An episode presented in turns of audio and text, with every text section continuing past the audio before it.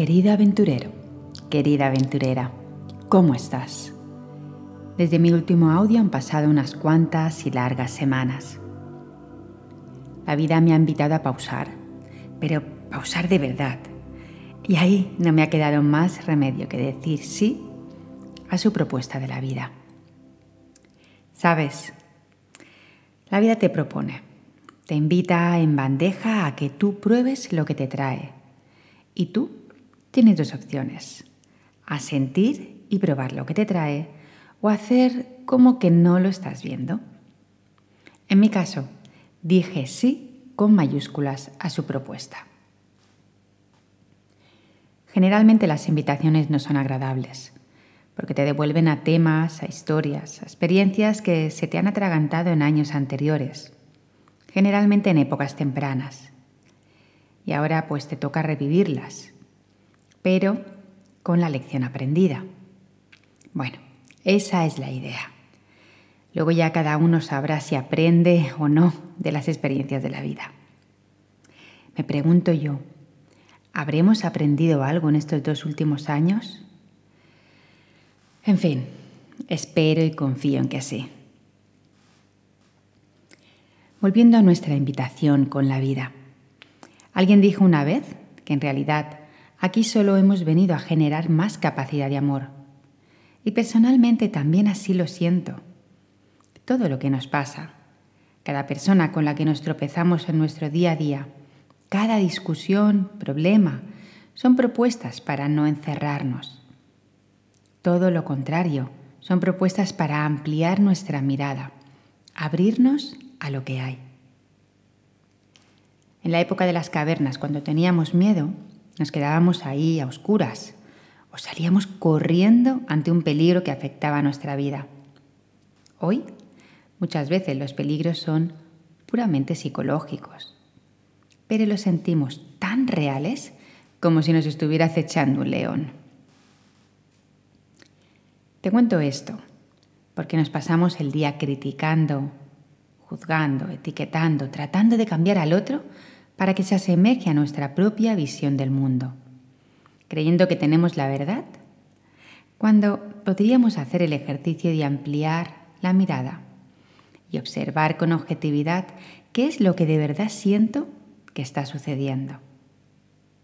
Es decir, ¿soy capaz de mirar de forma amplia, objetiva y amorosa al otro? Fíjate en tus juicios, en tus críticas y etiquetas Date cuenta si en el fondo ese comentario, ese pensamiento te acerca o te aleja más de las otras personas.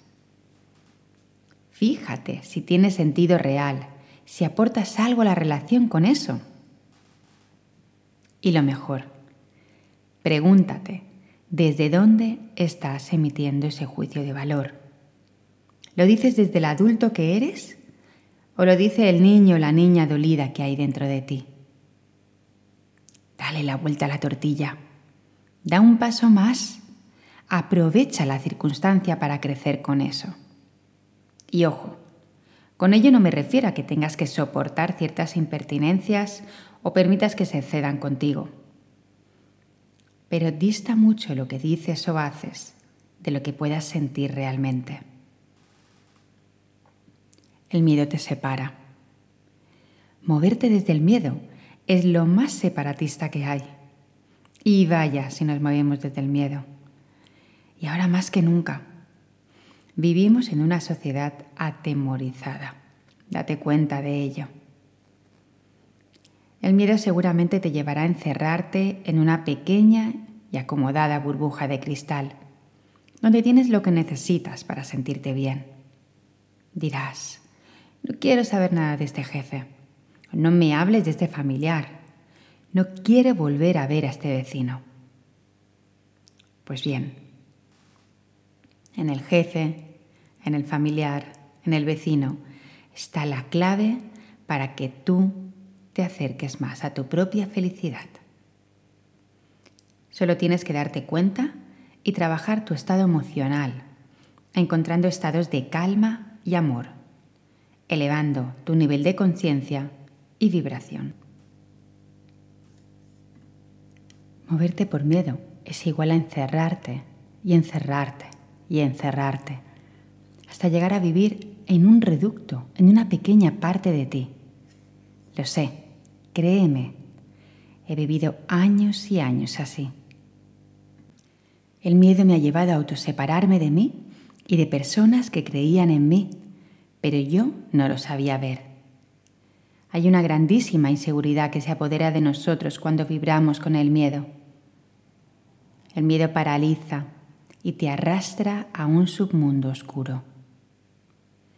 Tan solo estás reforzando tu sistema neuronal primario, tu modo de supervivencia, la parte de tu cerebro más primitiva, cerebro reptiliano, que vive prestando atención a los peligros que le acechan, sin pararse un instante a disfrutar de verdad de los regalos de esta maravillosa vida.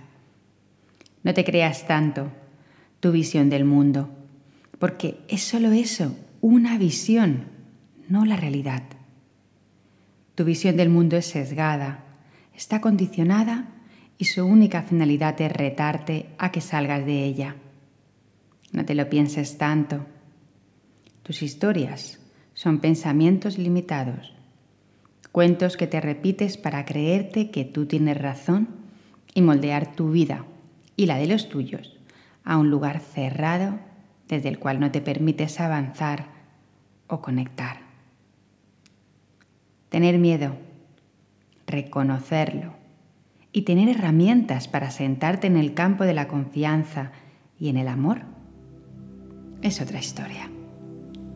El miedo te hace pequeñito, el amor te expande, te hace grande, enorme, conectado, te une. Querida aventurero, querida aventurera, hoy te dejo con esta reflexión. Siente qué es lo que te mueve y te remueve. ¿Dónde se posiciona tu balanza? ¿Cómo respondes ante el miedo?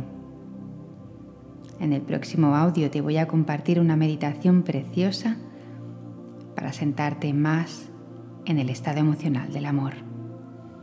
Desde aquí te deseo un fantástico y bello día de presencia. Chao.